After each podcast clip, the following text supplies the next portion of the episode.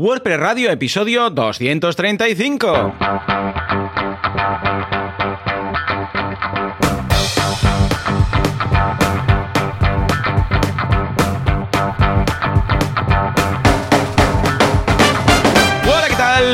Días a todo el mundo y bienvenidos a WordPress Radio, el programa, el podcast en el que hablamos de este fantástico CMS llamado WordPress, que nos soluciona la vida para montar nuestras cositas y a otras personas para montar también sus negocios. ¿Quién hace esto? El creador, fundador y el que pone las IPs de internet cada día a la primera hora de la mañana, Javier Ricasares, que encontráis, encontráis, punto. No hace falta ni decir la web, tiene tantas, buscad Javier Casares en internet y os saldrán todas, porque las pone él.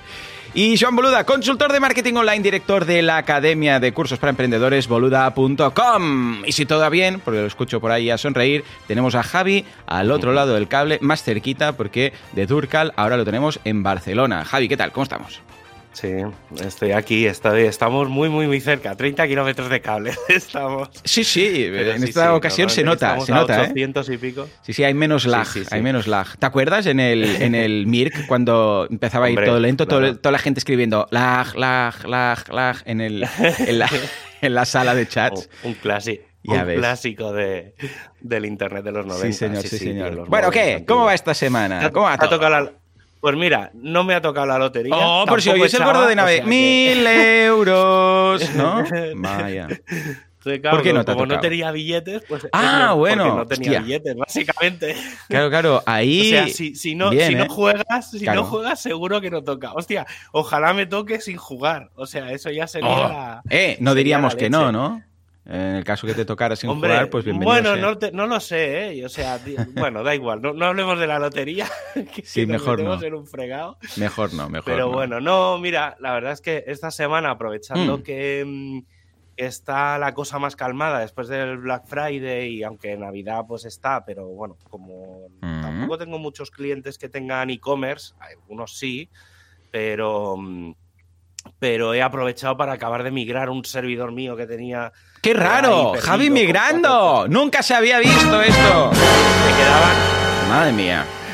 Me quedaban, ¿sabes lo que pasa? Que tenía mezcla- en su día, mezclé unos WordPress con, con un Matomo que tenía por ahí, lo tenía mezclado y, ¿sabes? Eso que, que nunca, nunca atinas a, a sacar las cosas. Sí. Y entonces he aprovechado y, me, claro, me he quitado esa máquina de en medio, que ya hacía tiempo que me la quería quitar, porque estaba mal configurada, había una serie de cosas que estaban molestando.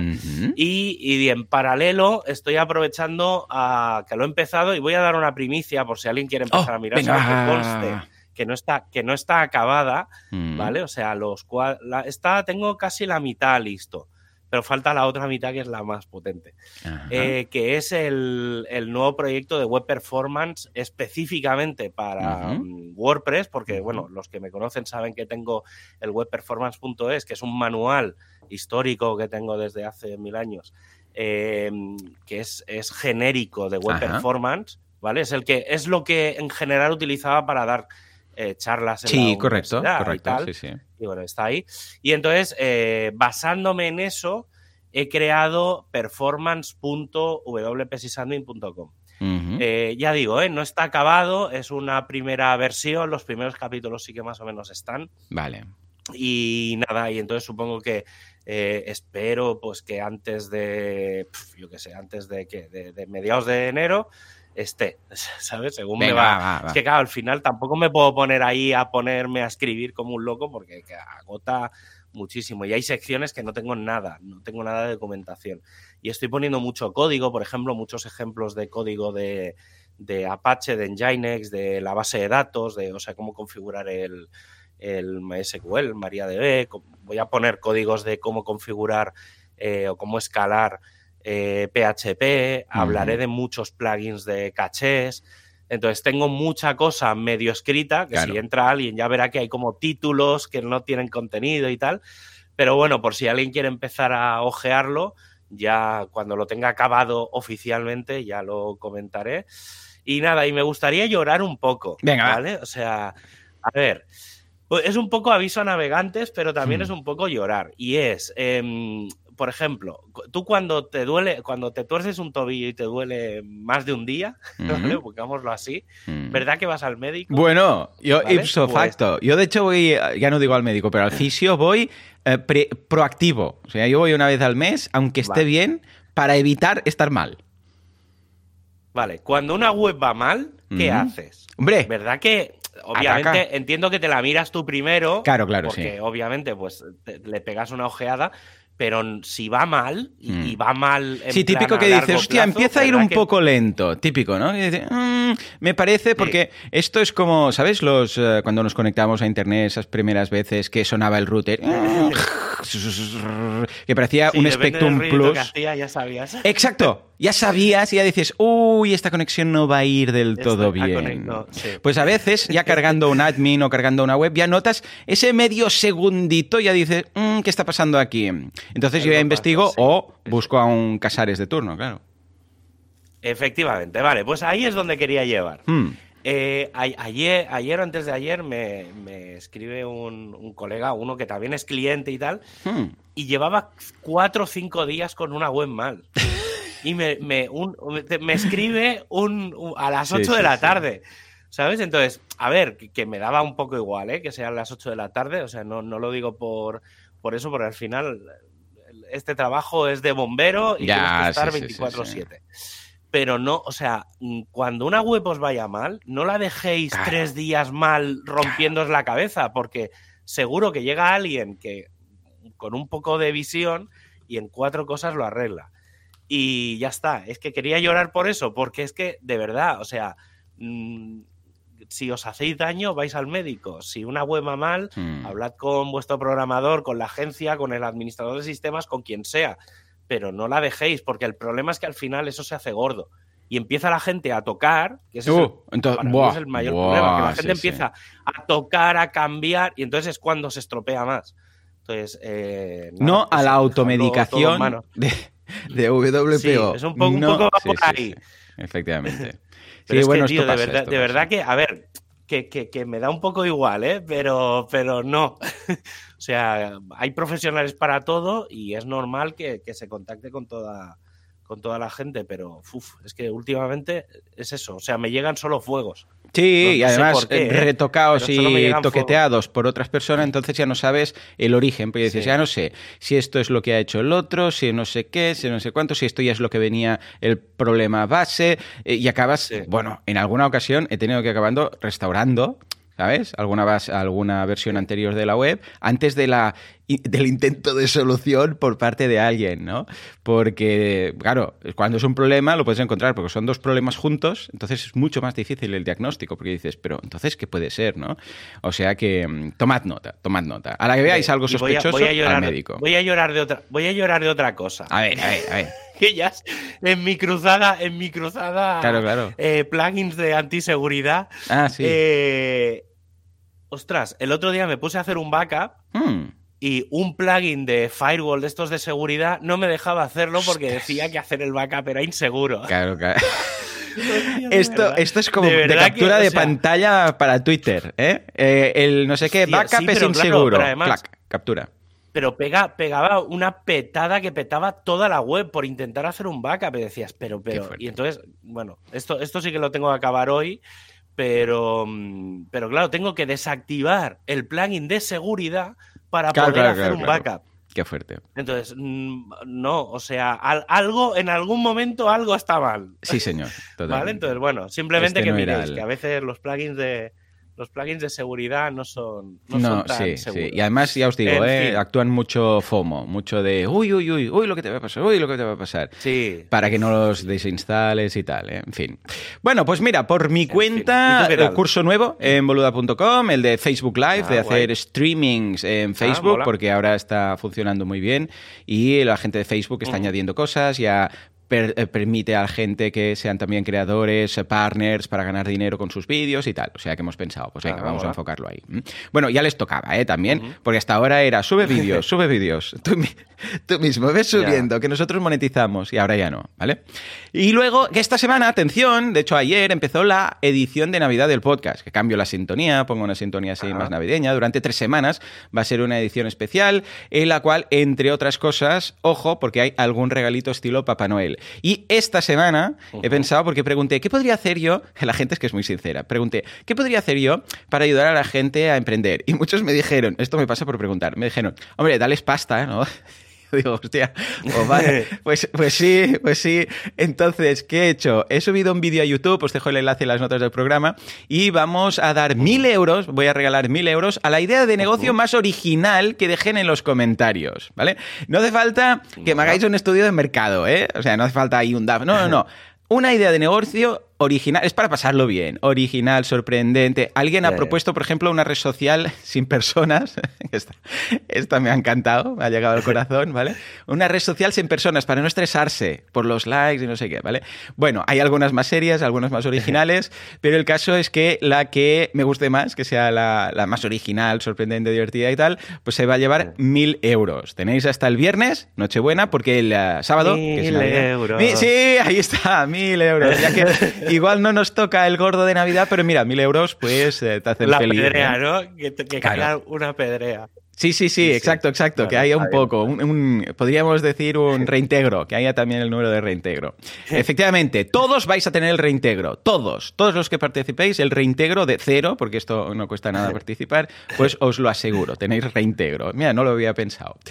Eh, y en Navidad, pues eso, diré el, ganador, ¿vale? O sea que ahí lo tenéis. Mola. Y por otro lado, ah, hemos acabado ya el primer reto de mm, crear un podcast en 21 días. Ya sabéis que este año, ah, bueno, de hecho, este primer trimestre, eh, cada mes empezamos un reto. El día 1 de diciembre empezamos el reto de 21 días, eh, montar un podcast en 21 días, ¿vale?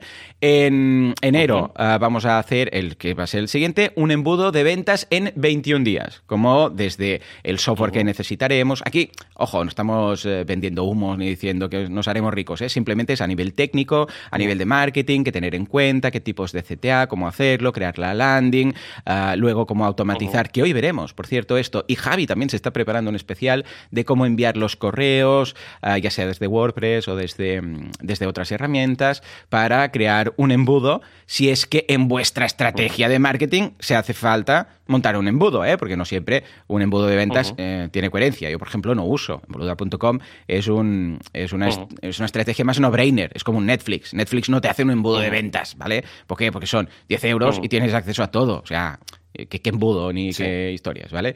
Ah, ojo, si vendes coches o vendes algo de 500 euros o vendes joyas o vendes no sé qué, igual ahí sí tendría sentido, ¿vale? En todo caso, échale un vistazo, os dejo el enlace en las notas del programa de todo. De todas formas, te digo algo. Ah, si no os ha tocado el gordo de Navidad es porque no estáis en el universo menos 302. Porque sí, sí, efectivamente, teníais que saberlo. En el universo N-302 no es San Ildefonso el que canta los números del gordo de Navidad. es Sideground, se hace todo desde la central de Sofía y diréis, ¿Sofía? ¿Bulgaria? ¿E, e, ¿El, gordo de España? Sí, sí, este, así de raro es este universo. Pero ojo, ahí no queda todo. ¿Sabéis quién canta los números? Sencillamente, José Ramón Padrón. Se canta todos los números. Pilla él la bola esa con los números, los va sacando todos uno a uno. ¡Mil euros, mil euros, mil euros!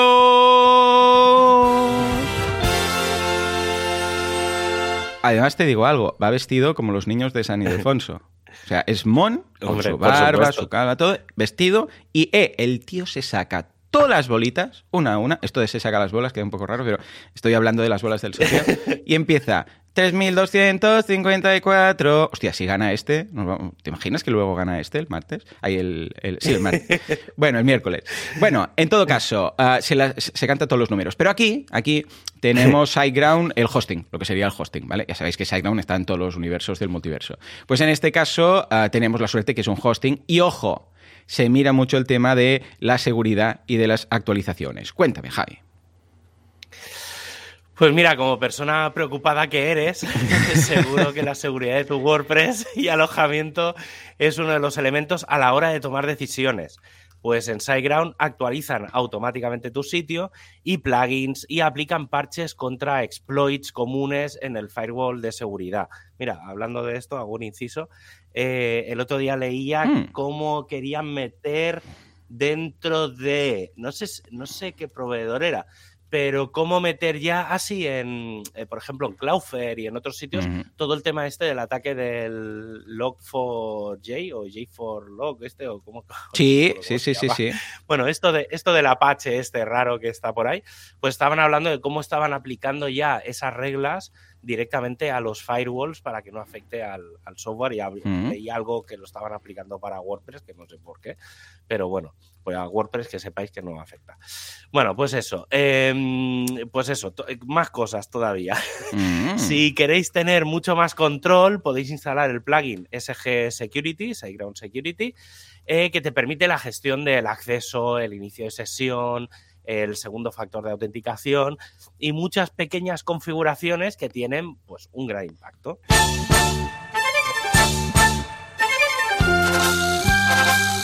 Actualidad, prestualidad o qué pasa con Gutenberg, que lo quiero ya, y el Food Site Editing. Pa, pa, para, para. Bueno, bueno, bueno, bueno, bueno. Javi, venga, va. Novedades, porque ha habido el State of the World. ¿Eh? Hemos salido, bueno, El yo he State salido of the World. ¿eh? en el State of the World. Sí, tú has salido y a mí me han dicho que yo también salgo. ¡Ostras! ¿Qué has vendido? ¿Qué que has- me enteré. Hostia, Sí, no me había no, fijado. No, no, no he vendido nada. A ver, a ver, cuenta, no, cuenta. sí, sí, sí, yo, yo tampoco. O sea, a ver, yo me puse, me- he de decir que normalmente me acuesto muy temprano y Hmm. me quedé a verlo en directo. O sea, que me quedé Madre. hasta la una de la Uh. noche Hostia, el otro día, a mitad de semana, que eso fue como un, dra- un drama. Sí, sí, a esta edad nuestra Pero esto nos desmonta el mes, ¿eh? Ojo. Yo, yo Sí, me guardo eso no, solo para me- me- me Nochevieja. es como el, el único día que puedo hacer estas, cosas. Luego ya va menos todo. Sí, pues, pues eso, estuve viéndolo eh, y la verdad es que, a ver, mm, en- por un lado, tampoco nada sorprendente. Oh, eh, guau, más o menos- guau. No, a ver, no, está, está bien, ¿eh? O sea, no me sorprendió nada en el sentido de que eh, más o menos estaba todo, estaba todo el, el pescado vendido. O sea, piensa Ya, que es un repaso sí. de 2021. Ya hemos, ya hemos hablado aquí por activa y por pasiva de todo. Sí que de las cosas que explicaba de cara al futuro, tampoco es que contase nada en especial, pero bueno, Mm. estuvo bien que hiciera un repaso. Entonces, comento algunas, algunos puntos, detalles, cosas que se hablaron, sobre todo lo que está creciendo dentro de la comunidad y dentro del mundillo WordPress, o este, al menos este año. Una de las cosas que más ha crecido es todo el tema, todo lo que tiene que ver con idiomas, traducciones. Vale. Eh, yo creo que de ahí también que se haya hecho un refuerzo en el equipo de traducciones de GlotPress y tiene bastante sentido. Eh, hay un 76% más de paquetes de traducción, eh, lo que significa, eh, sobre todo, principalmente, que se está traduciendo muchos más plugins, temas y cosas de ese estilo, sobre todo plugins. Y se- han crecido las traducciones activas, han crecido un 28%, ¿vale? Es decir, que Muy es- bien. son, que no es simplemente que está empezando a haber más cosas traducidas, sino que las, las traducciones son bastante continuas, ¿vale? Entonces, eh, en ese sentido, bien, eh, ya está. Hay, eh, hago un pequeño inciso eh, que lo, lo sumo ya hablando, es que ya aprovecho del tema de las traducciones. Eh, WordPress 5.9 y- en español ya está 100% traducido, o estaba el 99, no sé, faltan Sí, algunas y de eso, pues el unas cosas- 97,9 debe ser traducción de Fernando Telladot, ¿sí o no? Pues está ahí el pobre. No, lo- no lo sé, la verdad es que no lo sé, pero bueno, sí, está, está bastante todo avanzado. Lo que no está avanzado, Mm. y a ver, supongo que será cosa de días, es el 2022. ¿vale? Oh, qué Vi pena, que hace un qué par de días Hmm. que ya está disponible, vi que estaba un 60% en sueco, eh, pero el resto de idiomas no estaba a cero, ¿vale? O había dos o tres cadenas traducidas y tal. Entonces supongo que esta semana empezará. También era porque hasta, mm, hasta mediados, bueno, hasta este fin de semana no ha sido el, el freeze, la congelación, digamos, de, de cadenas, entonces, claro, ha sido como que, ¿para qué te vas a poner a Ya, sí, van a cambiar todo? normal, sí, sí. Entonces, final. Eh, estos días, supongo que estas, estos días empezaremos a ver ya el, el 2022. A ver, también hay que decir otra cosa. La idea es que todo esté traducido de cara a la RC1 que sale el 4 de enero. Entonces, eh, todavía hay un par de semanas para acabar de traducir WordPress, el 2022 y demás. En WordPress lo único que va a faltar para traducir es la pantalla de él sobre WordPress 5.9, que es lo último que se lanza. La pantalla esa que cuando le deis a actualizar siempre aparece con las novedades y con un poco de todo. Entonces, eso todavía no está acabado y es lo único que faltará por, por meter, que será ya el, el hard freeze, la congelación completa del paquete. Luego, otro detalle bastante importante, y creo que es bastante, bastante importante, eh, que se da cada año más o menos por estas fechas, que es la cuota de mercado de WordPress. Eh, este año, según el W3 Tex, ¿vale? Que es con la herramienta con la que siempre se mide todo, eh, se calcula que el 43,1% de las webs de Internet, o sea, no estamos hablando de gestión con CMS, eh, que más o menos será ya unos 70, un 80, o yo qué sé, es una locura. Eh, pensad que venimos de justo el año pasado al 39,1, es decir, hemos crecido cuatro décimas eh, en, en, un año, que es una barbaridad. Sí que lo que se ha visto es que caen Drupal, Joomla, o sea, están cayendo otros CMS de código abierto. Ya. Eh, está cayendo los sitios que se hacían manualmente o los que tenían un CMS privado, digamos. Bueno, claro, sí, sí, llamar. Eso tiene sentido, pues la gente, pues para desarrollar su CMS, pues utiliza uno. Y lo que sí que está subiendo muy, muy poco a poco son los CMS em, cerrados y de pago. Vale, tipo, vale, pues, curioso. cosas de estas, Shopify y demás. Mm.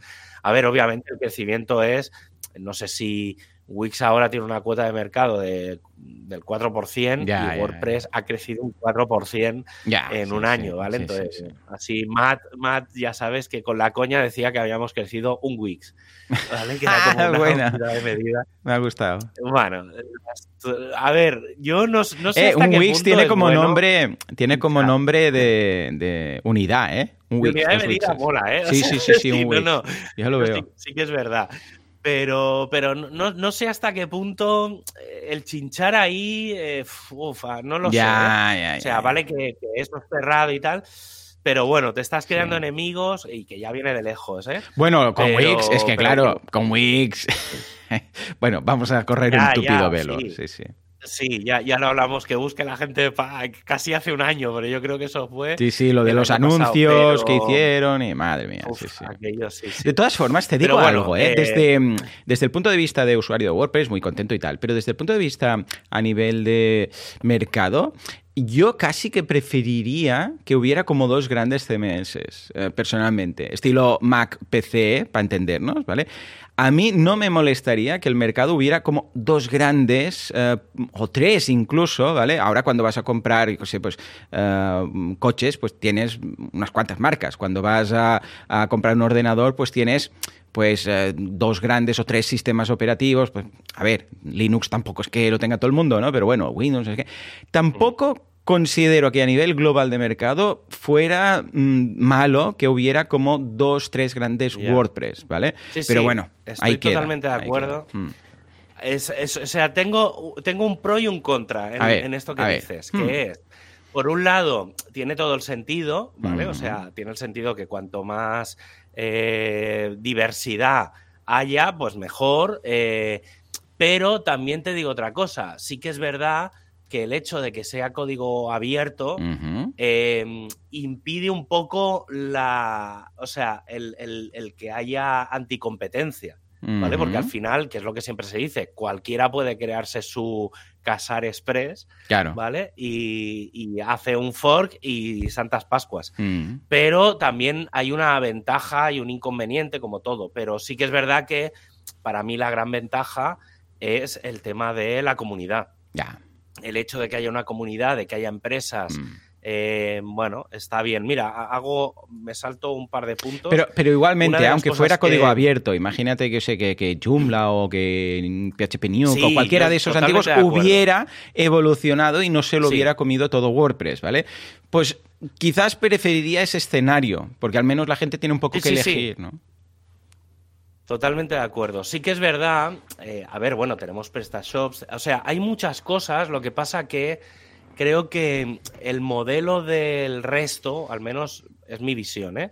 El modelo del resto, tipo Magentos, eh, PrestaShops, Drupal, Joomla, eh, siempre ha sido tener una, una base extremadamente grande y pesada y sobre esa construir de forma muy personalizada. Ya, sí. ¿Vale? Entonces, eso te implica, o sea, implica unos costes que para no todo el mundo está al alcance. ¿Vale? Es Mm. decir, si, si PrestaShop lo pudiera realmente mantener cualquiera, cosa que no, es- no es así, ¿vale? Porque no todo el mundo es capaz de mantener un PrestaShop. La versión simple sí, pero a la mínima que quieres hacer Ya algo está un poco decente, mm, sí. ya necesitas retoques, eh, módulos, que prácticamente todos son de pago. Em, claro, e- ese puntito que siempre vas a necesitar eh, tener un extra es Eh. lo que no me acaba de convencer. Y eso WordPress lo ha resuelto muy bien, porque la Mm. versión, o sea, el core es muy ligero y te permite hacer publicar, ¿vale? Que es el foco. Y con cuatro plugins, sin mucho conocimiento, puedes hacer muchas cosas. Y cuando quieres cosas ya un tercer nivel, ¿vale? Que ya es cuando quieres cosas muy, muy específicas o muy concretas, ahí ya normalmente encuentras un plugin de pago o tienes que hacerte algo muy a medida. Claro. Pero hablamos de un tercer nivel, no un Sí. segundo nivel o prácticamente Sí. un primer nivel como pasa en el resto. Y yo creo que esa es la gran diferencia. Pero, obviamente, volvemos al inicio, totalmente de acuerdo en que debería de haber más eh, CMS Hmm. en general, ¿eh? de cualquier cosa. No hablo Sí. de solo de contenidos. eh, CMS, pues más de, de código abierto, sobre todo de código abierto, que haya más, más competencia, porque Sí. al final es lo que achucha a que se mejore. Y bueno, y ahora estamos compitiendo contra empresas cerradas, eh, que no sabes lo que hay. Bueno, está bien. No sé, a ver, está bien, ya está, no, no, tiene, no tiene más. Luego, otra de las cosas que. Ah, bueno, sí, una de las cosas interesantes, eh, que ni me lo he apuntado, pero me he acordado ahora. Em, estos días atrás, y, y se ha hablado en la, WordPress, en la WordCamp Sevilla, creo que, bueno, al menos por las cosas que me han, que me han llegado, se estuvo comentando el tema de el control de las empresas sobre el core de WordPress. Hmm, ¿Vale? Que es una conversación habi- habitual Sí, sí, sí. que suele salir en- de tanto en tanto. Y sobre todo va muy relacionado con que Matt eh, insistió mucho en todo el tema del Fight for the Future y demás. Y yo creo que sí, o sea, el propio Matt es muy consciente de que, de que se las empresas están dedicando muchos recursos al core de WordPress. Eh, pero es que, claro, no es fácil, o sea, yo siempre lo digo, y cada vez más lo estoy viendo con el tema de- del equipo de performance. Hmm, Eh, hostia, ha llegado un momento en el que el nivel de desarrollador que hace falta para contribuir en WordPress empieza a ser un poco elevado, eh, ¿vale? Y necesitas tener unos conocimientos que no todo el mundo tiene acceso. Al menos no todo el mundo de forma gratuita, en el sentido de que mm, o te paga alguien o no eres capaz de estar al día de lo que el core de WordPress necesita. A mí me ha pasado, ¿eh? O sea, yo me estoy saliendo un poco del core porque no doy abasto. O sea, o trabajo o, o le echo horas gratis a WordPress. Y obviamente mm, necesito comer, claro, básicamente. claro, claro. Entonces, mm, eh, entra ahí un puntito que estaría bien, no sé, a darle un par de vueltas, ¿eh? O sea, a nivel comunidad, a nivel de todo. Pero bueno, como siempre, eh, hace falta más desarrolladores. O sea, hacen falta, pues eso, empresas que dediquen parte del tiempo, un par de horas a la semana, un día a la semana, si son espléndidos, eh, y que el sueldo de esa persona lo pague la empresa a, entre comillas, a fondo perdido, que no es fondo perdido porque va al core de, de WordPress. Eh, es la única manera, no, al menos ahora, y yo creo que durante este año va a ser así. No, no sé, o crear becas o crear cosas, pero es que de verdad que se está complicando el core bastante. Y luego sigo con el tema del State of the World. Eh, se estuvo hablando mucho, bueno, mucho, se estuvo hablando un poco de las fases 3 y 4 de Gutenberg. Eh, como sabéis, la fase 1 era crear el editor de bloques, básicamente. Eh, la fase 2 era eh, meter muchos bloques y hacer que todos los, bloque- los bloques funcionen y tener el full site editing. Esa parte está casi, casi, casi acabada. Acabará seguramente a finales de, de 2022, entre mediados finales. Yo creo que ya está bastante avanzado. Lo, lo vamos a empezar a ver dentro de un mes, justo. Eh, y entonces la fase 3 y la fase 4 son, empezar, la fase 3 empezará en 2023, ya más o menos está bastante claro, que es la de eh, trabajo en equipo Vale. y eh, simultaneidad. Vale. ¿Vale? Básicamente. Como un Google Doc, vamos, habéis- ¿no? Efectivamente, ya está. Ese es, el ejemplo. Con esto ya. ¿Vale? Para los que. A- sí, los que, te- los que habe- ya habéis trabajado con un Google Docs, que veis que si entran tres o cuatro personas a la vez en el mismo documento, eh, se puede ver cómo escribe, cómo edita, cómo hace todo uno, pues lo mismo pasará dentro de un post o de una página o de un contenido dentro de WordPress. Eh, y eso me recuerda, ahora hago otro, otro inciso, estoy saltando porque es que no me he apuntado muchas cosas y se me están viniendo cosas del vídeo a la cabeza. Venga, no una de las preguntas que le hicieron a mm, una de las preguntas que le hicieron a Matt sobre WooCommerce era que cuál era el- los próximos pasos de WooCommerce. Esto te lo digo porque seguramente a ti te interesará. Y una de las cosas que dijo es que eh, las próximas versiones de WooCommerce se van a focalizar en que toda la interfaz de WooCommerce sea de bloques. Oh, bien. ¿Vale? Bueno, O sea ya va poco a poco hacia ese ¿vale? camino. Mm. Vale, o sea, se han metido muchos bloques y tal, pero la interfaz, cuando vas a dar de alta un producto, todavía tienes el editor Sí, sí, clásico sí, por ahí claro. en varios campos, ¿vale? Pues se supone que todo eso se va a convertir en bloques de alguna manera, no sé cómo. Pero bueno, es, es que se me ha venido a la cabeza. Y luego la fase 4, eh, que no tiene fecha, es la del multidioma, ¿vale? La de hacer WordPress eh, nativo con multidioma. Yo he estado viendo ya alguna cosita en código y tal, y no va a ser como nos creemos. Mm. Y ver. hasta ahí puedo leer. Uh. ¿Vale? O sea, no. Sí, no porque. A ver, era muy, muy, muy beta, pero yo pensaba que tirarían de. mm, de bueno, de, de alguna idea base de algo que ya existe, llámese un WordPress multisite, ¿vale? Que para mí personalmente sería lo, lo más lógico. eh, o llámese de algún otro plugin tipo, pues yo qué sé, un Polylang, un WPML, que meten cosas tal mm, va a ir relacionado con los bloques, con la traducción de bloques, ¿vale? No sé Mm. muy bien cómo lo van a hacer, pero, pero el objetivo va a ir más con los bloques. No sé hasta qué punto eso va a ser factible, pero por ahora pinta por ahí. Y luego, otra de las cosas en las que se hizo mucho, mucho, mucho peso fue todo el tema de los temas de bloques, los block themes, eh, Vale. que como sabéis y como ya he comentado alguna vez, eh, ahora mismo hay 30. eh, y entonces, bueno, el objetivo es que haya pues 300 o 3000 lo antes posible, ¿vale? O sea, el objetivo de Matt es eh, a corto plazo, y yo creo que ahí va a haber mucho trabajo este 2022, es eh, temas de bloques. O sea, que Ya, nadie sí, sí. eh, suba ya temas clásicos, Clásicos, al repo, porque no, o sea, tiene que ser ya te- todo temas de bloques porque es el objetivo, o sea, lo insistió varias veces, ¿eh? o sea, el objetivo es bloques, bloques, bloques por todos sitios. Se habló del tema de las licencias, del tema de Gutenberg para que se pudiera usar y demás, pero bueno, muy en la línea de lo de siempre.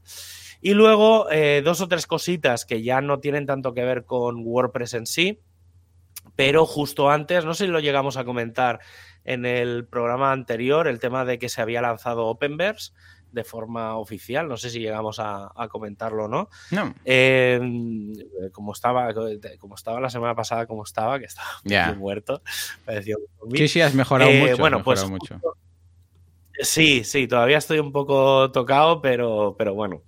Eh, pues bueno, la semana pasada, justo el, el, antes del State of the War, se lanzó oficialmente WordPress Openverse.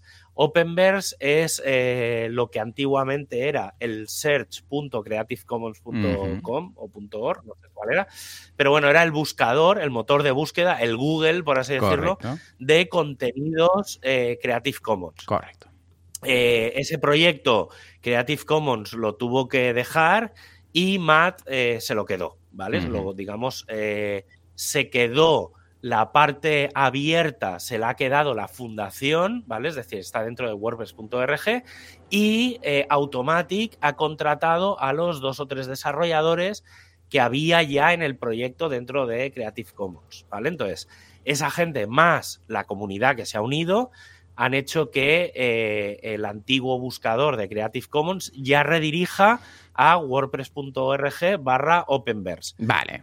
Openverse básicamente es un buscador, es Mm. como Google. Sí. Lo que hace es rastrear todo Internet en busca de contenidos eh, con ciertas licencias, ¿vale? Pues lic- licencia o licencias Creative Commons y demás. Y el objetivo es que sea un buscador. Y luego se anunció otra cosa, que esto sí que yo personalmente no lo conocía, intuía que se estaba haciendo por unas cosas que comentó Matt hace un tiempo, que es WordPress Fotos. Esto está en wordpress.org barra fotos. Fotos eh, P-H-O-T-O-S, ¿vale? O sea, fotos en inglés. Em, esto es un directorio de fotos, ¿vale? Es como las webs estas donde buscas Un, fotos un gratis. splash o Pues así, ¿no? Parecido. And splash El tema, Ujú. sí, básicamente lo que Matt dijo es, y el, porque ellos tenían un acuerdo con, con empresas de estas, tipo Splash y demás, Ujú. pero claro, todo ese contenido que era abierto lo licenciaron. Claro. Y entonces, ¿qué pasa? Que ahora es todo de pago o es muy cerrado. Y entonces eh, Matt se hartó y dijo, yo quiero tener mi propio splash y que sea todo siempre abierto. Entonces, eh, básicamente, vuelvo a repetir, Openverse es un motor de búsqueda tipo Google Imágenes que rastrea las imágenes por Internet y Google Fo- eh, WordPress Fotos va a ser un directorio donde la gente va a poder subir sus fotos. Sus fotos que todas tienen que ser eh, sin licencia. ¿Vale? O sea, ni Creative Commons ni mierda. CC0, Creative Commons Free, o sea, sin licencia. Y entonces sí que han puesto una serie de restricciones, por ejemplo, que no salgan personas, o bueno, que no salgan caras, personas reconocibles. Claro, claro, claro. ¿vale? Eh, por un tema de, pues, de derechos, de cosas de estas. Entonces, eh, bueno, si entráis ya veréis que hay como muchos paisajes y muchas cosas y va un poco por ahí. Vale. La idea es que tú puedas coger esas Claro, en o un sea, momento dado escribes el post, de- dices imagen destacada, lo buscas ahí, pim pam fácil. Eh, efectivamente. Claro. Ya está. Y no tienes que poner ni derecho, Vete a ni buscar, mierda, ni claro, leche. sí. Esto es muy práctico. Vale, Eh, Esto en algunas aplicaciones ya lo tienen por defecto. Bueno, algunos eh, softwares de esto estilo Medium o no sé qué tal. Ya dice, venga, sube Sí. tu foto o busca. Y en el mismo buscador ya pones ahí, yo qué sé, pues mm, playa. Y te aparece todo de playas, eliges y pim pam. y ya lo- ga- gatos. Sí, yo, y, y ya lo que siempre ahí. hago en, en Openverse, en Openverse Sí. Eh, por si os hace gracia, pero yo en Openverse todas las búsquedas que he hecho siempre para probar si funciona es cat. Sí, Y sí, sí. siempre me Eh, Eso es como el el helado de vainilla. negro. Para probar el nivel de Sí. una heladería. Voy a probar el de vainilla, que es como la base, y a partir de aquí veremos el nivel del resto. Pues esto es lo mismo con gatos. Totalmente de acuerdo. Y luego otro de los temas que se habló así un poco de rebote, pero que creo que tiene mucho sentido y más eh, con el tema del metaverse, ¿vale? Eh, pues era como un poco el metaverso versus el openverso, el, Ujú. el mundo abierto, digamos, versus el de Facebook. Se estuvo hablando un poco de todo el tema de la web 3 pu- 3.0, la web 3 o como mierdas la quieran llamar ahora, los inventos estos que siempre se hacen. Y un poco hablaron de todo el tema de descentralizar la Hmm. información, ¿vale? O sea, que el modelo de web 3 sea en realidad la web 1, ¿vale? Porque para mí Internet siempre ha sido distribuido, excepto en el momento en el que la web 2 se convirtió en, en Facebook, básicamente. Ya. sí. Entonces, eh, un poco iba todo por, por ese mundo distribuido, o sea, sí, descentralizado y demás. Y entonces, claro, eh, ahí se estuvo hablando pues que WordPress encaja muy, muy, muy bien, eh, porque básicamente tú eliges el hosting, tú tienes el control de la información, la información la tienes tú, no la tiene otro. Eh, bueno, y publicas como un poco cuando te da la gana, como te da la gana y sobre tus propias reglas. Entonces, bueno, tampoco hubo mucha discusión, pero bueno, que se está hablando ya del concepto este de la Web 3. Y poco más del State of the World, la verdad es que, bueno, estuvo bien, ya digo, para mí ninguna novedad quitando esto del WordPress Fotos y demás, y, poco a decir. Y nada, y así un poco más rápido ya para cerrar, eh, WordPress 5.9, Beta 3 y Beta 4 Beta 3 salió la semana pasada, en teoría esta semana sale la Beta 4. Eh, va a haber un parón hasta el 4 de enero que saldrá WordPress 5.9 RC1 y ahí sí que os recomiendo empezar a montar stagings y hacer las actualizaciones y demás para probar que todo funciona. La RC1 muy poco cambio va a haber con la versión final. Entonces, será la versión para empezar a hacer pruebas. Con las betas, os puedo asegurar que están metiendo cosas de Gutenberg de las versiones 12 y 12.1 que no tenían que meter. Están metiendo código en la beta. O sea, es algo surrealista lo que está pasando. Pero bueno, está bien, pero, pero está mal, ¿vale? O sea, no, no tiene ningún sentido. Y una recomendación que lo comenté la semana pasada, un poco de rebote, y em, ha habido gente con la que he estado hablando esta semana que me ha dicho, hostia, claro, ahora entiendo lo que dice, tenía este problema y ahora entiendo más. Eh, aquellos que utilizáis de forma habitual el plugin, el plugin de hmm. Gutenberg, os recomiendo quitároslo. Ya. ¿Vale? Esto es una recomendación personal. Eh, obviamente, hacer lo que os dé la gana, ¿vale? Pero está dando muchos, muchos, muchos problemas de incompatibilidad desde la versión 12. Vale. La versión 12 se supone que no entra dentro de WordPress 5.9.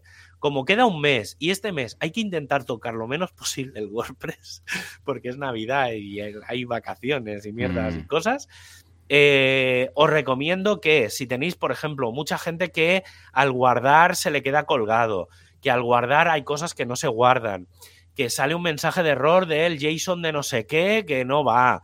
Todo eso, desactivando Gutenberg, funciona. ¿Vale? Entonces, a menos que estéis probando y desarrollando o que tengáis un tema de estos de block themes que en teoría son experimentales, eh, y entonces ya os coméis la experimentación. Eh, personalmente, yo ya he desinstalado Gutenberg, el plugin, de todos los sitios, porque cuando llegue WordPress 5.9 ya no va a tener sentido, sentido entre comillas, ¿eh? ya digo, mm, no os toméis muy en serio esto. Pero va a ser como Gutenberg va a volver a ser el plugin de experimentación. Entonces, mi recomendación personal es que empecéis a dejar de utilizar Gutenberg de forma, si lo estabais planteando, como funcionalidades, ¿eh? De, ay, es que quiero lo de la tipografía y tal. Cuando llegue WordPress 5.9 lo vais a tener todo. Intentad, ya digo, ¿eh? porque dan muchos, está dando muchos problemas con, con Yoast, con RankMath, con plugins, con, con plugins de estos de podcast. ¿Ah, ¿Vale? Yo lo he visto, me ha dado problemas con el que utilizamos nosotros en WordPress Radio, con el que utilizo en WordPress Podcast, o sea, en, en todos, o sea, además, y, ya te digo, y hablando con otros desarrolladores, el, hablando esto así un poco de forma informal, le digo, ah, pues mira, yo me he estado quitando el tema de Gutenberg, pues me va por saco. Y ha habido gente que me ha dicho, hostia, no vaya a ser que el problema que llevo arrastrando dos semanas sea esto. Y le dije, y entonces al cabo de un par de días me dijeron, pues sí. Pues, pues era, eso. ¿Vale? Entonces, eh, sí, es que ya te digo que la, como ya me he comido tanta mierda, ya veo las cosas por donde vienen. Entonces, eh, mi recomendación personal, eh, quitaros Gutenberg, sobre todo si tenéis versiones de la 12 para arriba. Vale. Ahora mismo no, no va a aportar nada porque están haciendo experimentos de, de cosas del full site editing y tal. Entonces, a menos que tengáis un tema de esos, no, no va a ser necesario. Hala, vamos al tema del día.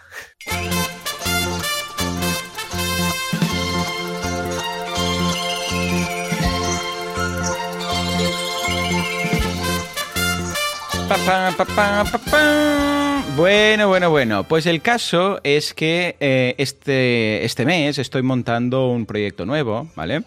Que, bueno, esto, ¿sabes esos proyectos que dices, ay, a ver cómo lo monto, que mezclo, que no sé qué, que te hace ilusión incluso uh, prepararlo, vincular todo, un experimento de esos que sería posible hacer esto, tal. Y claro, la idea es con las mínimas integraciones posibles, sin, si a ser posible sin tener que tirar de Zapier, estas cosas, pues es lo que estoy haciendo. Os cuento el proyecto como, como es, como lo tengo planteado, uh, os cuento la solución que lo estoy dando y luego, Javi, a ver tú qué harías, si tendrías alguna otra idea. Y luego, en cuanto a temas de mails, porque vamos a hablar de, envíos de mails, a ver cómo lo veis, cómo lo tengo enfocado, ¿vale? Porque estás preparando un especial. ¿Puedo darte Un, Un, invento que me pasaron ayer? Que a ver, a ver, ¿cuál es? Sí, sí, sí, por supuesto. lo sé. A ti te encanta Zapier, ¿verdad? Sí, muy sí, fan sí. sí, sí, muy fan. Y si te digo, si te digo que existe una versión de código abierto. Ah, bueno, puede estar bien. ¿Cuál era? Se llama sí, había. Tira, tira, N8N.io. Sí, sí, sí. N.io. Es brutal. ¿Sí? ¿Te ha gustado? No digo nada. Eh, sí, eh, me queda hacer. Lo he visto, o sea, he estado haciendo un poco de experimentos con una versión por ahí que he podido entrar. No lo he descargado porque hay una versión, digamos, que te puedes descargar, instalar y demás. No he hecho las pruebas, pero, pero es que me parece, me parece brutal. O sea, esto tiene tiene un recorrido brutal. Ya está, dejo el inciso ahí, lo pues digo porque no, no está muy chulo. Que no quiera pagar Zapier, claro. pero que, que tenga que le guste montarse sus cositas, ¿no? Pues mira, voy a dejar también un enlace, el del episodio 1709, en el cual de mi podcast, en el cual hablo precisamente de N8N porque eh, yo también, bueno, cuando lo probé me sorprendió un montón, ¿vale? Ah, que, a ver, la curva de aprendizaje, evidentemente, no es la misma que de Zapier, que está todo montado, vas, clic, clic, clic y ya está, pero a largo plazo, eh, si te gusta montártelo todo y tal, yo de ser Javi lo haría todo con N8N Ah, porque realmente funciona mucho mejor, ¿vale? En este sentido. Pero vamos, la idea es la siguiente. Quiero montar una web de retos. El otro día, bueno, ya sabéis que estoy montando retos estos días y lo estoy haciendo de la forma más lean y asquerosamente simple posible, que es una copia oculta a toda la gente que me ha comprado el reto. Básicamente cada día mando un mail desde Gmail, voy, porque claro, cada reto me lo han comprado entre 200 y 300 personas, ¿vale? Entonces, claro, como Gmail tiene un límite de 500 de BCC, pues digo, ah, ¿para qué me complico la vida en Me lo envío a mí, copia oculta a todo el mundo y ya está. ¿Por qué? Porque esto es algo puntual, ¿vale? Pero claro, entonces, como ha tenido mucha aceptación el tema de los retos, que básicamente consiste en lo siguiente, ¿eh? tú te apuntas a un reto, entonces el día 1 de, en este caso de diciembre, pues eh, se recibió el primer mail, ¿vale? Con las instrucciones para montar un podcast. Venga, primero de todo, vamos a elegir la temática, tenemos que tener en cuenta esto, lo otro, no sé qué. Segundo día, tercer día, y hoy he lanzado el último, bueno, ayer de hecho, lancé el último, que era el de monetizar, cómo monetizar el, el podcast, ¿vale? Vale, perfecto, cada día un mail. De acuerdo. Entonces, esto gustó mucho y dije, hey, si queréis podemos eh, montar un marketplace, marketplace de retos, de forma que ahí a cada uno pues tenga todos los autores, como, como un Doméstica, un Udemy, no sé qué, que hay gente que tiene cursos, pues en lugar de eso, retos, ¿vale? Estupendo. La parte de, envío del reto, de momento la planteo manual. No quiero poner un, un marketplace de vendors o no sé qué, porque es un Cristo y nunca, el vendedor nunca lo sube bien. Nunca lo sube bien, siempre sube cosas raras y tal. O sea que, como lo tenemos que hacer eh, revisión manual de todos los retos y las instrucciones y tal, pues ningún problema. Pero el funcionamiento va a ser el siguiente, ¿vale? La persona entra en el marketplace, que aún estamos eh, peleándonos con el naming, ¿vale? Entrará, eh, porque todos los .com están pillados, verá todos los retos, dirá, pues mira, reto para, yo qué sé, aprender a, yo qué sé, pues hay uno de un profesor de yoga que es en 21 días pillar el equilibrio para andar con las manos, ¿vale? Esto que hacen en, las oh, películas. dices, pues mira, claro, tiene que ser retos factibles, no vale decir escribir un libro en 21 días. Ya, ya. Claro, sí, ya. Día uno, escribe un episodio. ¿eh? pero... Sí, pero. ¿vale? Hay un profe, por ejemplo, que era tocar la guitarra. Como tengas un bloqueo. Claro, ya las liado. Sí, sí. Eh, tocar la guitarra. Y le dije, hostia, es que tocar la guitarra es muy genérico. Tiene que ser algo más específico y factible. Y que realmente cuando acabes el reto se haya realizado. Entonces dice, vale, pues mira, voy a hacer algo. Voy a explicar cómo tocar estas, yo qué sé, pues no sé si eran 10 canciones, ¿vale? Porque el curso era un número de acordes en concreto con los cuales se pueden tocar combinándolos entre sí estas, yo qué sé, pues 12 canciones. Y en el vídeo que hace de demo, pues toca las canciones. dice, pues mira, si hacéis este reto vais a ser capaces en 20 días de tocar esto. Entonces ahí pone unas clásicas y dice, ¿vale? Y muchas más, luego añadí, muchas más que sean combinaciones de estos acordes, por ejemplo, ¿vale? Bueno, pues eh, ahora mi hermana está, porque la ha fichado para esto, y está contactando con todas las personas. Si os interesa ser profes, boluda.com barra retos, así en plural, y decid, eh, pues mira, a mí me gustaría montar un reto de tal, ¿vale? Bueno, dicho esto, ¿cómo funciona? La gente va al marketplace, dice, ah, este reto me, me mola. Hace clic, lo compra, ¿vale? Y automáticamente en ese mismo instante ya recibe el correo con el primer día. La primera instrucción. Cada día uh, recibirá una instrucción por mail, ¿vale? Las instrucciones de lo que debe hacer ese día. Um, máximo de, para hacer la gracia del 21, máximo 21 minutos de tiempo, ¿vale? Es decir, no vale decir, escribe dos, tres capítulos de tu libro. No. O sea, algo que menos de 20 minutos, 21 en este caso, para hacer la gracia y tal, pues lo puedes hacer. Vale, perfecto. Entonces, uh, el día siguiente, a la misma hora que compró, ¡pum! Recibe el siguiente. El tercer día, el siguiente. El cuarto, hasta, hasta 20 días después de haber hecho la compra, porque contando el primero, que acaba el reto, ¿vale? Uh -huh. uh, además, el profesor se uh, compromete a dar soporte durante los 21 días. Luego ya no. Es decir, que durante los 21 días del reto, si alguien, al momento que recibe el mail, pues va contestando, eh, ay, esto me he encallado aquí, contesta el mismo mail, ¿vale? Ojo, importante, la herramienta de envío de mails, claro, debe hacer que cuando reciba el mail el alumno, para entendernos, si hace un responder, uh -huh. se mande el mail de, con la duda al profe. Ojo con esto, uh -huh. que esto ya me limita bastantes cosas, ¿vale? Este es el funcionamiento. Bueno, el reply to. El reply to, exacto. Porque no todas las herramientas de mail marketing permiten un reply to distinto ya. al mail del envío. Efectivamente. Mm. Entonces, uh -huh. planteamiento que tengo actual, ¿vale? Y estoy haciendo, tengo una web ahí en pruebas, que he instalado 30 plugins, he quitado 30, bueno, es una locura. Y me gustaría también ver tu punto de vista. Uh, ¿Cómo lo vendemos? Venga. Esto lo podemos hacer con WooCommerce o con EDD. Da igual. La verdad, uh, uh -huh. he, he, planteado ambos. Es cierto que EDD ahora pues uh, encaja, quizás encaja más porque es un servicio, no es un producto físico, pero WooCommerce también lo puedes configurar para productos uh, virtuales, sí. de forma que desaparece todo lo que es tema de transportes y tal. Sí, cierto que quizás el core del, del, plugin pesa un poco más, pero a ver, ahora desde que EDD pues forma parte ya de la gente que, que lo han comprado, ¿no? La gente Sideback y tal, pues eso que dices, no sé yo bueno, tampoco hay tanta diferencia y además lo bueno de WooCommerce es que te permite tener acceso a, a mil millones de extensiones para lo que tú quieras. Sí. Y Didi no tiene tantas. Eso, eso te iba a decir. Yo ahí, ahí quizá la... Mm. Las recomendaciones, mm si, si, no has utilizado nunca ni WooCommerce ni EDD mm y vas a vender solo virtual, EDD está bien porque sí. como vas a tener que aprender algo, pues claro. te aprendes EDD.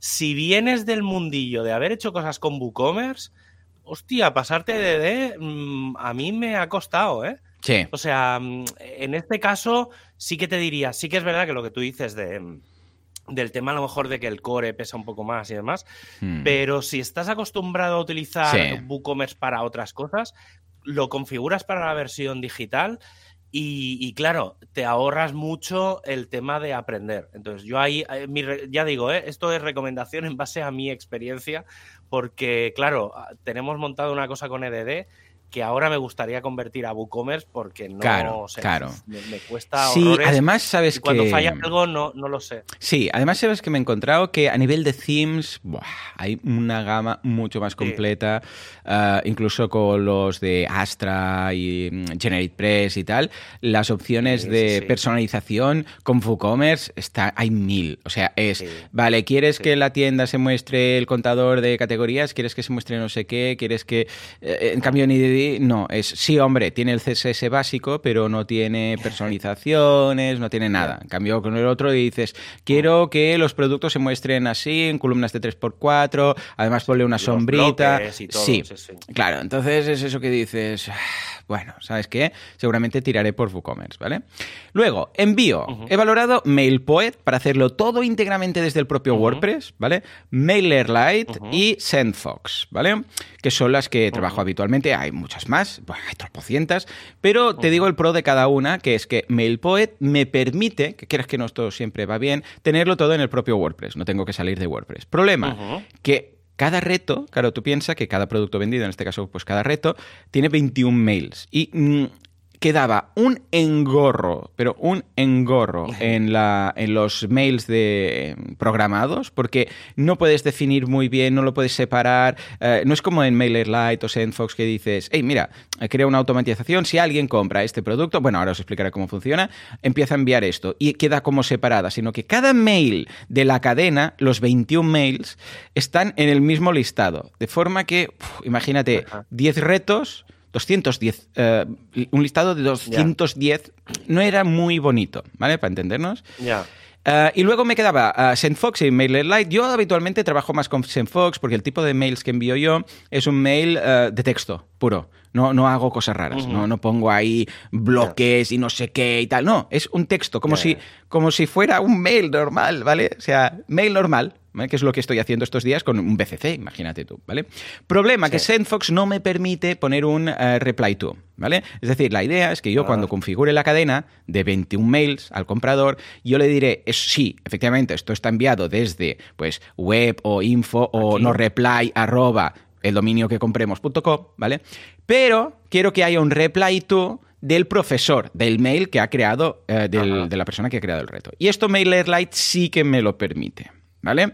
Entonces, claro, esto es chulo porque, bueno, ojo, me lo permite siempre y cuando eh, la persona que yo ponga ahí el mail lo acepte a través de una verificación de mail. Yo pongo ahí el pp o javier.casares.org, ¿vale? Entonces, Javier Casares recibe un mail y dice, ¿quieres eh, aceptar que recibir los mm, reply to este tal y cual? Y tú le dices que sí, entonces queda validado, ¿vale? Si no, no se puede, porque si no, ahí podrías poner tú lo que quisieras. Y así también nos aseguramos que llega los mails, etcétera. Vale, perfecto. Luego, Funcionamiento de todo esto, ¿vale? Se crea una lista o un grupo o un segmento, da igual, esto cada herramienta lo llama distinto, pero uno por cada reto. Por ejemplo, lista, reto de montar un podcast en 21 días. Lista de crear un embudo de ventas en 21 días, ¿vale? Se crea, vacía, al principio está vacía. Cuando alguien se apunta a un reto, o sea, cuando alguien compra en WooCommerce el reto, se automatiza, ¿vale? Automáticamente se añade ese mail a la, a, a, la lista del mail que ha comprado. Es decir, si alguien compra el producto Reto 21 días de podcast, automáticamente se añade a esa lista. Esto hay mil formas de hacerla, pero MailerLite tiene un plugin ¿vale? o se podría hacer con Zapier, ¿eh? pero MailerLite tiene un plugin de WooCommerce, eh, de, WordPress, que te permite que cuando alguien, y WooCommerce, que cuando alguien compra un producto, se añada a una lista. Y entonces ya el trabajo pasa, el relevo pasa directamente a MailerLite. Aquí WordPress ya no pinta nada. Ya MailerLite dice, eh, cada vez se crea lo que se llama una automatización, ¿vale? Y es, ah, pero esta automatización ya toma el relevo, ¿eh? Totalmente. Cuando alguien se añade a esta lista, que lo puedes añadir tú manualmente o lo puede hacer este plugin que digo, se manda el primer mail. Eh, buenos días, primer reto, primer día, instrucciones, aquí las tienes. Mañana más y se programa el envío cada. He puesto aquí 34, son 24, ¿eh? Cada 24 horas. Dices, un día después. Aquí a cada herramienta tiene, ah, puedes hacerlo por horas, por días, por semanas, lo que quieras. Un día después, segundo, que es como un filtro, un paso intermedio, segundo mail. Un día después, tercer mail. Un día después, cuarto mail. Y hasta el mail número 21. Punto. Además, lo bueno de ah, MailerLite es que se puede hacer el envío con el SPF de Kim, de Mark, puedes hacer todas las cosas, pero ojo, sobre todo lo que me ha gustado es que tiene ah, la posibilidad de poner un reply to. Y ese reply to, claro, cuando se mande, que seguramente pondré un no reply, ¿vale? Se mandará desde un no reply o lo que sea. Pues cuando, sí, efectivamente, tú lo recibes de la web de retos, pero cuando le das a enviar, por si tienen alguna duda, aparecerá automáticamente el mail del profe, ¿vale? Y así es como lo tengo planteado. Javi, me gustaría ver tu opinión, saber tu opinión y cómo lo ves. ¿No te, no te has planteado si vas a utilizar un, hmm. un dominio específico para esto? Sí, correcto. ¿No te has planteado, lo digo por intentar simplificar a ver, a ver. El, problema este de lo, de la respuesta de los profes, que es eh, crear, no sé, ¿eh? profe 1 o, o, el nombre del reto, reto 1 arroba lo que sea. Sí. Y entonces, tanto el envío como la recepción del correo se hace desde esa cuenta. Y una esa cuenta es una redirección. Pues es buena idea, porque. Y el día que el reto, Claro. eliminas la cuenta. Claro, o si cambiara el profe o si está. cualquier cosa, ¿no? Y así no tengo que molestar a los profes, porque claro, simplemente sería que era reto lo que sea, y entonces en el gestor de correo del mismo hosting, desde el mismo hosting, yo digo redirección, todo lo que se mande a, a retopodcast arroba lo que sea punto com, que se reenvíe a joan arroba boluda punto com, si es mi reto, por ejemplo, ¿no? Claro. Claro, y ahí entonces, tengo como una capa, el yo lo veo. podría Mm. validar, claro, entonces el profe también podría validar que Gmail y estas cosas te lo dejan Claro. y podría contestar desde esa cuenta simulando que También. se manda desde el otro lado y tal. Ah, bueno, pero, Pero tú bueno, eh, te refieres a que el profe reales. tuviera que poner todo, o sea, ahí al profe debería currárselo para, para poder añadir Bueno, como un no, alias, digo ¿no? que eso es una, es una opción, Es una ¿eh? opción pero extra. bueno, sí, Mm. no. O incluso crear una cuenta real y que se Claro. mande todo. Pero ¿sabes qué pasa? Mail. Que esto me simplifica No- bastante el trabajo. ¿Por qué? Porque yo solamente debo validar el dominio una vez. O sea, si yo valido el dominio, o sea, como va a estar enviado desde Sí, el dominio claro, que yo he validado con por The eso- Kim y tal, arroba lo de los retos.com, claro, cualquier mail de ese dominio ya por defecto está validado. ¿Sabes a qué me refiero? O sea, que si Claro. yo pongo reto 21 días arroba lo que y luego reto otra cosa arroba lo que no tengo que ir uno a uno validando cada mail Ah, y al profe molestarlo. Ah, recibirás un correo de no sé qué. Ya está. Simplemente el trabajo Claro. será que el- luego deberé entrar en, en SiteGround para crear la redirección y se acabó. Y además lo que digo, en un momento, imagínate que el profe cambia el, el mail, pues le cambio el mail en la redirección y, y ya está. cambias tú interno Ah, pues chulo. Esto sí, mira. Sí, sí. Pues buena idea, esto lo voy a aplicar. Sí, sí, ¿Ves? sí. Una, una opción. Sí, sí, sí, Hablaremos de esto. Si no falla nada, si A ver. no falla nada, voy a, voy a hacer un poco de spoiler de los dos próximos temas que quiero hablar. El primero que será a mediados de enero. Vale. porque el próximo programa me tocará a mí, entonces no sé qué día será, pero en el programa del, lo voy a decir, el programa del 12 de enero hablaremos de cómo escalar WordPress en varias máquinas, eh, que creo que puede estar interesante, es un- será bastante técnico, pero bueno, intentaré simplificarlo bastante. Pero bueno, es algo que me han pedido, sobre todo para el Black Friday y demás, pues intentar explicar un poco cómo, cómo se puede y qué, qué se puede y qué no se puede hacer con WordPress, que eso es bastante importante. Y si no falla nada, el 26 de enero eh, hablaremos de cómo configurar eh, los envíos de correo desde dentro de WordPress. Un poco lo que estabas hablando tú del MailPoet, hablaremos del plugin de newsletter, hablaremos de varios plugins que permiten envíos de boletines dentro de WordPress y cómo configurarlos para que se puedan mandar muchos mensajes de forma simultánea. ¿vale? Porque Vale. también es un follón esto de Buah, si ves. mandas miles de mails lo sabrás que a veces tarda horas y horas y horas entonces eh, hablaremos un poco de cómo configurar que va un poco relacionado con lo que hemos estado medio hablando ahora y bueno ahí lo dejo ¿eh? son, son Eh, ideas pues eh, luego a lo mejor lo cambio Sí, sí, me, da, sí, sí. me da por ahí pero, pero los- lo tengo ahí como un poco en, en mente así que hablaremos hablaremos de ello Ah, pues guay, venga, claro que sí. Pues muy bien, eh, pues me ha gustado la idea, lo, lo aplicaré, ¿eh? esto que dices, así quedará más ordenadito y nos olvidamos del Sí. no reply y tal, que mira, siempre queda como más limpio y esa capa ahí que me permite luego redirigir lo, lo veo chulo. Y esperamos ese mm, especial tuyo porque, eh, el envío de los correos no hay día que pase en Uf. el equipo de soporte sin que alguien tenga algún problema, o sea que clave. Pues venga, hablando de, de ayudarse los unos a los otros, pues nos vamos a, a la comunidad WordPress. WordPressers unidos jamás serán vencidos. ¿Quién ha dicho Omnicrom Tram? Da igual, sea la oleada que sea, nosotros nos reunimos y si hace falta que sea presencial, pues lo hacemos con unas tapas en Granada. Sube, sube, sube. efectivamente Venga, va, ¿qué tenemos, Javi? Pues mira, esta misma tarde de miércoles 22 tenemos en Granada una mitad presencial en la que, bueno, Genial. van a quedar para tomar algo, tapas, tapeo y tal. O sea, va a ser bastante, Qué guay, qué guay. bastante así informal. Eh, mañana, jueves 23, eh, el equipo de WordPress Tarragona con Juan a la cabeza eh, van a hacer una de las dos que normalmente hacen cada año, que hacen una en verano y hacen otra en invierno, de preguntas y respuestas sobre WordPress. O sea que si tenéis alguna duda y demás, pues podéis entrar en el chat, eh, hacer vuestra pregunta y la gente que hay allí, pues contestará, ¿vale? Normalmente el propio equipo de Tarragona, pues suele juntar varias personas y, suelen intentar pues contestar. Yo, yo, he vivido esas presenciales y la verdad es que molan bastante porque entonces, claro, la gente contesta y el público y tal, y es bastante animado. Y luego ya eh, lo comento porque como antes de final de año, bueno, en principio este es el último programa de, de 2021. Para el próximo miércoles, ya hablamos del día 29, el equipo de Zaragoza, de WordPress Zaragoza, va a hacer una mitad presencial eh, que se llama Acelera tu crecimiento con la plataforma de marketing integral Sendinblue, mm. eh, que en principio es la última eh, meetup del año.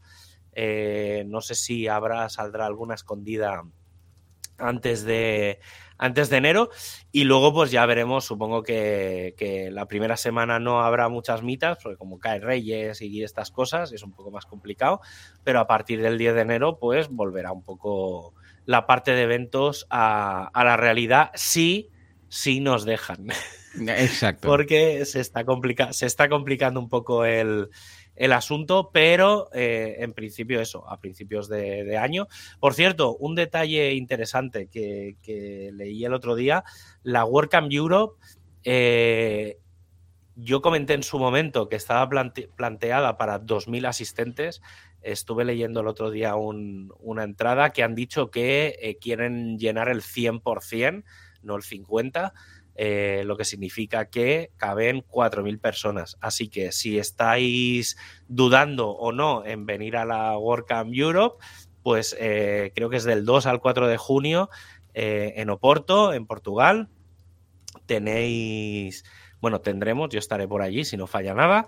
Eh, pues la, la WordCamp Europe, que será la primera WordCamp así grande eh, de, de retome un poco de todo. Esperemos que en junio esté todo un poco más, más calmado y que Omicron, Deltas y, los, los, los, griegos eh, se, se, recuperen un poco antes de mediados de año. A ver si sí o si no, qué, pasa con las variantes, para incluso, bueno, iba a decir abrazar a la comunidad, pero no abrazarla, al menos verla de cerca, eh, a nivel presencial. Bueno, pues nada, hasta aquí el programa de hoy. Espero que haya sido de utilidad, espero que os haya gustado y que hayáis aprendido alguna cosilla. La semana que viene ya nos vamos de vacaciones y regresamos en enero, el primer eh, miércoles eh, después de eh, Reyes, que en este caso vamos a ver cuál es, en qué cae. A ver, yo creo que esto va a ser el 12. Pues venga, nos vemos el 12, o sea, nos vemos el año que viene. Madre mía, Javi, la de cosas que habrán pasado. 2022, vaya dos añitos, ¿eh? Que, madre, hemos pasado.